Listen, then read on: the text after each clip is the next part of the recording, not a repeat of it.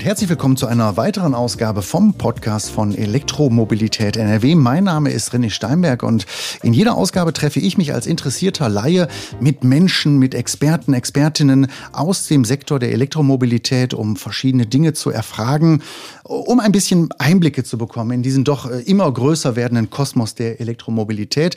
Auch heute habe ich wieder einen sehr interessanten Gast, aber nicht nur das. Mir gegenüber durch eine ordnungsgemäße Scheibe getrennt sitzt Alexander Waldhelm vom Kompetenzzentrum Elektromobilität NRW. Hallo.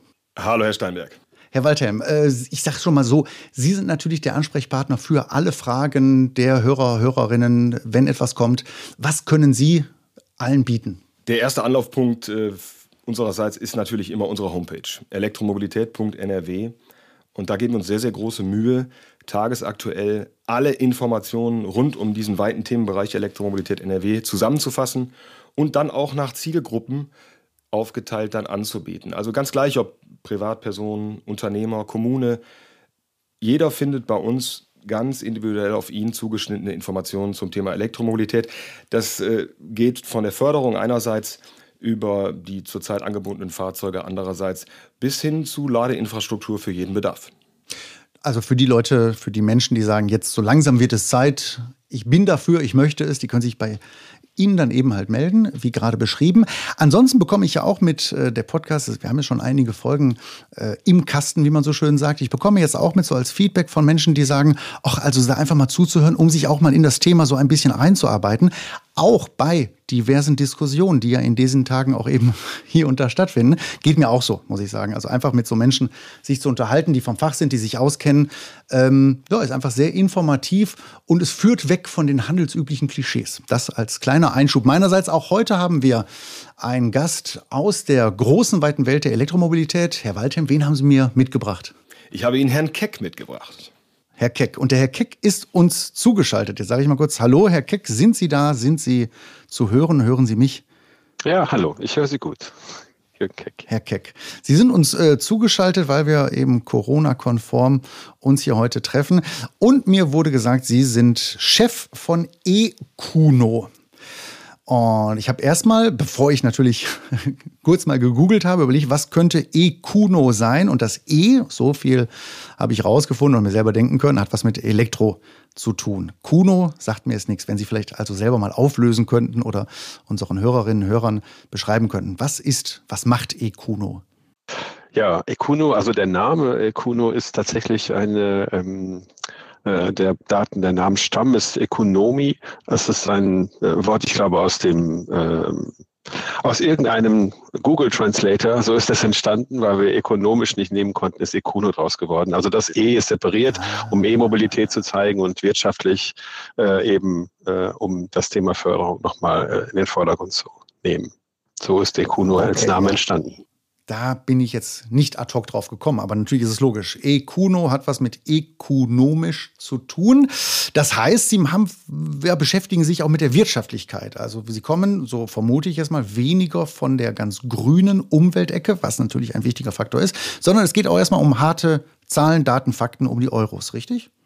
Richtig. Also wir beschäftigen uns bei Econo mit der Beschaffung von Fördermitteln ausschließlich für den Bereich der E-Mobilität. Ähm, das heißt, wir in Zusammenarbeit häufig mit dem Kompetenzzentrum NRW sind wir bemüht, für Unternehmen, vor allen Dingen für Unternehmen, Fördermittelkonzepte zu erstellen, Fördermittel zu generieren und äh, alle Unternehmen, die Interesse haben, durch den Dschungel der Fördermittel mit hindurchzunehmen. Okay, das heißt, ich als Privatperson, wenn ich sage, ich will jetzt auch mal mein Auto vor der Tür stehen haben, äh, bin nicht der Kunde für Sie. Nein. Das ist tatsächlich, das geht wirklich ausschließlich für Unternehmen, äh, weil, weil die Komplexität bei vor allen Dingen Ladeinfrastrukturlösungen und äh, Fördermodellen dann doch äh, umfangreicher wird und da äh, im privaten Bereich ja doch Fördermöglichkeiten bestehen, die einfacher zu gestalten ja. sind als die im unternehmerischen Klar. Bereich. Und natürlich, weil es dann eben halt auch um deutlich mehr als nur ein Fahrzeug geht, nehme ich an. Richtig, genau. Mhm. Ein Betrieb meldet sich bei Ihnen und sagt, so, wir machen ja, alles Mögliche eigentlich, was da in Frage kommt. Äh, kurz mal gefragt, was machen so Ihre Kunden? Aus welchen Bereichen kommen die? Gibt es da das ist tatsächlich, äh, das ist äh, nicht zu fassen. Also im Prinzip ist es von überall. Wir haben Logistikunternehmen, wir haben Produzierende, wir haben Landschaftsbauer, wir haben Bäckereien, Gastronomie. Es ist wirklich äh, das komplette Spektrum äh, an Gewerbetreibenden, die sich bei uns melden. Und die sagen eben, Hilfe, ich schaue nicht mehr durch oder ich habe auch gar nicht die Zeit und die Lust. Das würde mir zumindest so gehen, dass ich sage, nee, komm, also das mit den Anträgen und dem ganzen äh, Kleingedruckten, das gebe ich in die Hände von Profis und das sind eben Sie. Genau, das ist tatsächlich so, dass äh, die Zeit häufig fehlt, sich da intensiv mit zu beschäftigen, die Mittel, äh, ähm, die Zeitkapazität nicht da ist und sich auch dann wirklich einzulesen. Es sind ja doch recht umfangreiche Richtlinien im Allgemeinen und äh, wenn man da wirklich nicht drin steckt, ist es auch schwierig, die Interpretation der Richtlinien teilweise so zu gestalten, dass man auch dann erfolgreich Anträge stellt. Okay, das haben Sie also auf dem Schirm. Sie nehmen da die Unternehmer, Unternehmerinnen an die Hand, führen sie da durch, durch den, kann man sagen, Herr Walter, im Dschungel? Ist es ein Dschungel der Förderanträge? Äh, die Formulierung ist mir ein wenig zu negativ. Äh, ich bin ja auch für die Presse- und Öffentlichkeitsarbeit zuständig. Äh, natürlich ist es so, dass ähm, die Vielfalt der Förderprogramme relativ groß ist und das, was man von außen vielleicht vorstellen als übergroße Komplexität beurteilen würde, ganz einfach ähm, damit begründet ist, dass diese Mittel, die da vergeben werden, zunächst mal geschenktes Geld sind und dann sind es auch Steuermittel. Und ich bin schon der Meinung, dass äh, das ähm, Tatsachen sind, die eine gewisse Gründlichkeit bei diesem Antragsprozess durchaus rechtfertigen. Also Dschungel ähm, ist etwas zu negativ. Man könnte sagen, es ist eine gerechtfertigt etwas komplexere Lage. Das, haben, das haben, Sie, haben Sie nicht nur schön gesagt, das meine ich jetzt ganz unironisch, sondern auch für mich nachvollziehbar. Also natürlich klar, auf der anderen Seite, logisch, da wird Geld rausgegeben, da muss ja eben halt auch geprüft werden. Ähm, Sie arbeiten aber auch zusammen, Herr Waldheim, Herr Keck, das heißt, Sie sind auch im Dialog miteinander, das habe ich richtig Wir verstanden. Wir stehen natürlich auch Unternehmen wie dem von Herrn Keck jederzeit als Ansprechpartner zur Verfügung. Und ähm, in diesem speziellen Fall ist es so, dass wir schon sehr lange äh, mit Herrn Keck Kontakt haben, weil er ein sehr, sehr großes Projekt bei der Elektrifizierung einer Flotte verantwortet hat. Das war unser erster Kontakt und wir pflegen diesen Kontakt sehr gerne und helfen, wo wir können. Okay. Herr Keck, ähm, jetzt kommt ein Betrieb zu Ihnen. Wie überzeugen Sie erstmal? Also, was ich mich frage, also äh, unter welchen Bedingungen kann Elektromobilität, wie können Sie das überzeugend darstellen? Oder ist es überhaupt so, unter welchen Bedingungen kann Elektromobilität schon heute wirtschaftlicher sein als die handelsübliche Flotte mit Diesel oder eben halt Verbrennermotoren? Also das hat sich, das wird der Walter wirklich bestätigen, tatsächlich schon gewandelt in den letzten Jahren. Also vor zwei, drei Jahren war häufig noch ähm, die Hürde, die Überzeugung und die Vorbehalte Richtung Elektromobilität. Durch die Maßnahmen der letzten Jahre ist diese Hürde eigentlich schon nicht mehr existent und Überzeugungsarbeit muss eigentlich gar nicht mehr geleistet werden, weil die Unternehmen äh, häufig dann aus eigenem Antrieb und eigener Überzeugung äh, dann schon den Weg Richtung Elektromobilität suchen und äh, mit, mit Ideen tatsächlich schon häufig äh, dastehen, die wir dann ähm, begleiten und äh, ja, umsetzen. Aber kommen die dann, also sind es dann tatsächlich schon die wirtschaftlich-ökonomischen Beweggründe oder doch auch ökologische? Ähm, äh, häufig sind es tatsächlich äh, eher, das ist eine, eine Mischung aus dem Nachhaltigkeitsaspekt häufig und der, der Möglichkeit jetzt durch die, vor allem durch die Fördermöglichkeiten, die für die E-Mobilität zur Verfügung stehen, die Chance wahrzunehmen, es zumindest jetzt auszuprobieren. Häufig sind es keine so großen Projekte wie zum Beispiel in dem Fuhrpark der Caritas, den wir begleitet haben gemeinsam, sondern es sind dann häufig äh, die ersten Schritte in die E-Mobilität, wo dann äh, ähm, Ladesäulen für den Teil des Fuhrparks äh, errichtet werden und einzelne Teile des Fuhrparks umgestellt werden sollen, um das Ganze zu erleben praktisch. Inwieweit können Sie dann auch äh, mit, mit, mit, mit wirtschaftlichen Argumenten herangehen? Also, dass Sie sagen, mach es, ist nicht nur gut für die Umwelt, sondern es lohnt sich tatsächlich auch? Ja, es lohnt sich tatsächlich auch, das muss man immer wieder sagen, das ist auch ein Teil der Beratung, weil die steuerlichen Aspekte natürlich sehr hilfreich sind in diesem Umfeld. Die äh, äh, Förderung für das Fahrzeug, äh, dadurch sind häufig Leasingraten erstaunlich günstig im Kontext und im Vergleich zum äh, Verbrennermodell. Und die Ladeinfrastruktur langfristig ist natürlich auch was, was sich in Rechenmodellen darstellen lässt, ähm, wo die Investition sich lohnt und der Umstieg auf E-Mobilität äh, nicht nur nachhaltig, sondern auch wirtschaftlich sinnvoll ist. Wenn ich das richtig interpretiere, was Sie sagen, ist es so, dass es eben dann mittlerweile nicht mehr nur eine, ja, nennen wir es auch mal übertrieben, eine ökologische Liebhaberei ist, sondern einfach eben ja, harte Zahlen sind, die das Ganze auch rechtfertigen. Ja, es gibt ja auch Hochrechnungen, dass äh, in fünf bis sechs Jahren es überhaupt keine Alternative mehr gibt, schon in fünf bis sechs Jahren, wo sich der äh, elektrische Fuhrpark äh, auch verbindlich rechnerisch besser darstellt als der aktuelle Verbrenner, die Verbrennerlösung. Und da sagt ja jeder Unternehmer, egal wie er jetzt vom, wie sagt man so schön heutzutage, vom Mindset her drauf ist, wenn er hört, in ein paar Jahren ist es soweit, früher Vogel, also sei rechtzeitig dabei. Also dieser Zeitfaktor ist ja, glaube ich, einer, mit dem Sie bestimmt die Wirtschaftlichkeit äh, super begründen können. Mhm. Genau.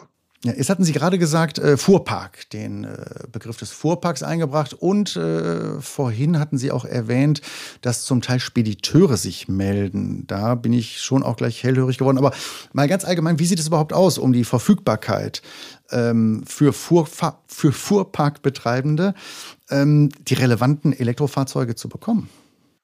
Ja, auch das hat sich verbessert, muss man ganz klar sagen. Also wenn man die letzten zwei Jahre betrachtet, ist es ein enormer äh, Wandel in äh, der Modellvielfalt und der Verfügbarkeit entstanden.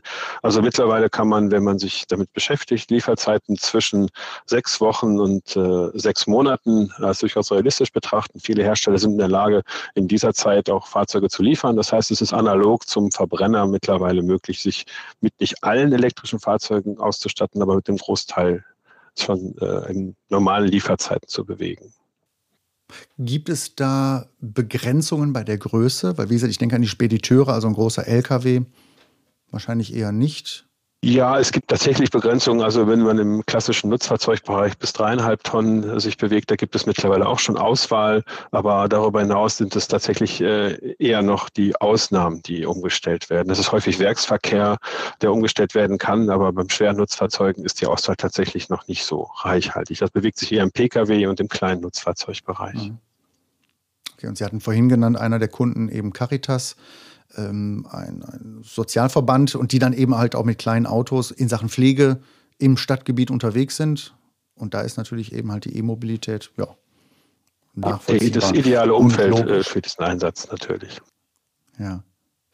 Ähm, aber eben auch für Handwerksbetriebe, die wir ja hier schon öfter hatten, der Fuhrpark so etwas? Sind da wahrscheinlich die, die, die Kunden, die zu Ihnen kommen? Ja, vordringlich sind das häufig äh, ähm, Unternehmen, die im ähm, Stadt- oder Kernstadtbereich äh, tätig sind, weil natürlich da die Sorge besteht, dass durch äh, Regulierung die Zufahrt in diese Bereiche zukünftig nicht mehr uneingeschränkt möglich sein wird. Und da ist natürlich auch der Antrieb, da weiterhin äh, dort arbeiten zu können. Und da ist die E-Mobilität natürlich eine wichtige Voraussetzung. Und auch an dieser Stelle kommt mir wieder in den Sinn, was wir vorhin hatten. Früher Vogel fängt den Wurm also rechtzeitig umstellen. Was sind denn die häufigsten Hemmnisse bei der Integration von Elektromobilität in bestehende Fuhrparks? Ja, bisher war es so aus meiner Wahrnehmung, dass es ähm, eher Kriterien waren, die, äh, die äh, im gefühlten Bereich lagen. Also die Angst vor Reichweite, die Angst vorm Liegenbleiben und die Angst vor der Technik generell, weil der Verbrenner als, als Antriebsvariante eben so vertraut war. Mittlerweile ist es so, dass im ähm, Fuhrpark häufig die, äh, die Reichweite das Kriterium ist, dass immer noch viele ähm, die Reichweite als, als Hemmnis betrachten. Da ist allerdings bei, bei bei Betrachtung der Fuhrparke so, dass häufig die Reichweite im Tag gar nicht so ähm, die Rolle spielt, sondern die Fahrzeuge mit den 300 bis 400 Kilometern Reichweite völlig ausreichen, um auch die Tageskilometer darzustellen. Und der Preis hat natürlich bisher eine große Rolle gespielt, der aber jetzt vollständig kompensiert wird durch die Fördermöglichkeiten von Bund und Land. Also da sind beide die wichtigen Hemmnisse jetzt schon praktisch ausgeräumt oder sind dabei aus, ausgeräumt zu werden. Hm. Jetzt hatten Sie gerade gesagt, äh, der Verbrenner fühlt sich gewohnter an. Und da höre ich ein bisschen raus, dass das natürlich auch ein Stück weit mit Emotionalität, mit, ja, wie kann man sagen, äh, ja, also mit einer gewissen Gefühlsebene zu tun hat, auch eben halt bei den Unternehmern. Wie und ja auch warum hat sich denn da die Einstellung von den Unternehmern, von den Fuhrparkverantwortlichen zur Elektromobilität, hat die sich dann gewandelt? Und wenn ja, dann wie? Ja, die hat sich gewandelt, aus unserer Wahrnehmung zumindest. Und ich denke, dass da mittlerweile auch die, ähm, die Präsenz der Elektrofahrzeuge eine Rolle spielt. Elektromobilität aus meiner Sicht muss man erleben, also erfahren tatsächlich. Also wer dann äh, häufig elektrisch gefahren ist, der äh, findet auch den Weg zurück nicht mehr, weil es äh, einfach, es macht erstens mehr Spaß, elektrisch zu fahren. Es ist viel ruhiger zu fahren und äh, natürlich auch noch viel nachhaltiger. Es gibt auch äh, eigentlich gar keinen Grund mehr, äh, Verbrenner zu fahren. Und wenn das erstmal ähm, angekommen ist und diese, diesen ersten Vorbehalte auch ausgeräumt sind, dann ist es tatsächlich häufig ganz einfach einfach das weitere, den weiteren Ausbau zu gestalten. Ich würde an der Stelle gerne ergänzen, dass wir natürlich bei Elektromobilität NRW, und ich bin mir sicher, dass Herr Keck mir da zustimmt, dass wir propagieren, dass Elektromobilität natürlich nur dann wirklich nachhaltig ist, wenn sie mit Strom äh, gefahren wird, der aus erneuerbaren Energien besteht. Ich dachte mir, das sei wichtig ja. jetzt an dieser Stelle. Das, das ist natürlich die unbedingte Voraussetzung und äh, ich denke, für jeden, der elektrisch fährt, sollte das auf jeden Fall die Lösung sein, alternativlos. Ich finde dabei interessant, weil das ist ein Faktor, der immer wieder äh, vorkommt in den verschiedenen Podcast-Folgen und egal mit wem ich spreche, tatsächlich auch dieser Spaßfaktor des Fahrens. Also da auch wieder eine Emotionalität. Und ich finde es sehr interessant, dass wir auf der einen Seite diese Emotionalität, ha Emotionalität haben des Gewohnten, der Verbrenner, der mal richtig aufrührt. Nicht? Und äh, das kennt man, das, damit weiß man umzugehen. Ähm, auf der anderen Seite aber eben halt das Neue, sprich die Elektromobilität, die ja auch emotionale Aspekte haben kann. Aber ist das denn dann tatsächlich auch ein, äh, ein Argument für die Unternehmer, dass die sagen, das macht mir Spaß oder möglicherweise sogar, das macht auch meinen Fahrern Spaß. Also die Menschen, die bei mir angestellt sind, die unterwegs sind, kann das auch ein Argument sein? Ja, das äh, sehen wir auf jeden Fall so, weil die, ähm, sagen wir, die Arbeitgeberattraktivität dadurch natürlich auch an Bedeutung gewinnt, weil ich durch Innovation auch im Fuhrpark ähm, Mitarbeiter gewinnen kann, ähm, hier auch nach außen zeigen kann, dass äh, da Offenheit besteht für Technologien, die zukünftig eine große Rolle spielen. Und da fällt mir an der Stelle ein, ein Punkt, den wir hier auch schon einmal hatten, von einem äh, Handwerker, der genau diesen Punkt mit dem, mit, mit dem Außen, also die Außenwirkung, nennen wir es mal vielleicht ein bisschen hochspurig, aber der Marketingaspekt bei dem Ganzen. Ist das auch etwas, was Sie dann eben Ihren Kunden äh, kommunizieren? Ist das ein Faktor? Das ist dann, also, das, das ist dann häufig schon gar nicht, mehr, gar nicht mehr notwendig. Also es ist wirklich so, dass sich das, ähm, die, sagen wir mal, die Inhalte der, der ähm, Beratung oder die Inhalte der Entscheidungsfindung geändert haben. Also die Unternehmen, die, die auf uns zukommen, sind eigentlich schon so weit, das auch mitnutzen zu wollen. Vor zwei, drei Jahren war das ein, ein wichtiger Aspekt, den, den Kunden auch mit auf den Weg zu geben, dass das in der Außendarstellung eine wichtige Rolle spielt. Aber das ist tatsächlich aus meiner Sicht, natürlich haben wir da nur ein kleines Fenster, weil wir nur die Unternehmen beraten, die umstellen wollen und nicht die, die nicht umstellen wollen. Das ist halt äh, dann eben eine Wahrnehmung. Wir haben immer Unternehmen, die genau das wahrnehmen und das auch umsetzen möchten.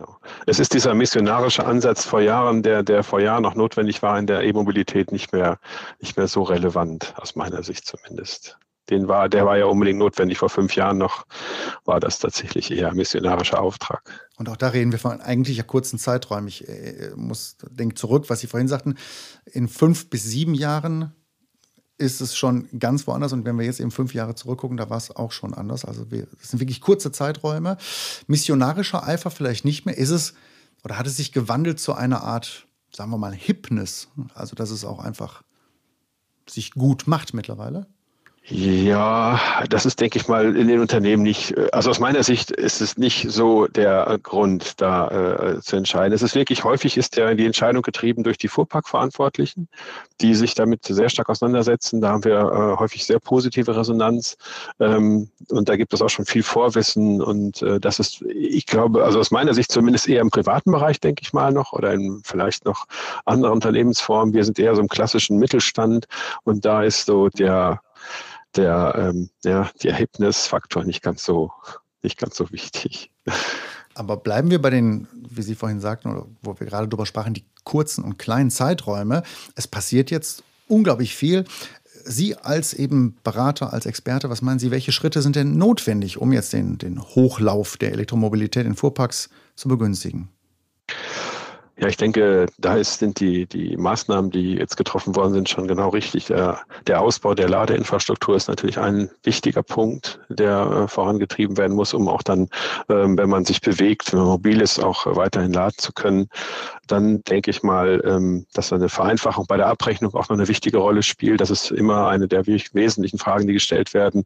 Äh, ähm, wie kann ich denn, äh, kann ich meine Tankkarte benutzen oder kann ich eine Tankkarte benutzen? Das ist für viele ein Grund, um eben nicht kompliziert äh, mit äh, verschiedenen Abrechnungsmöglichkeiten vorzugehen.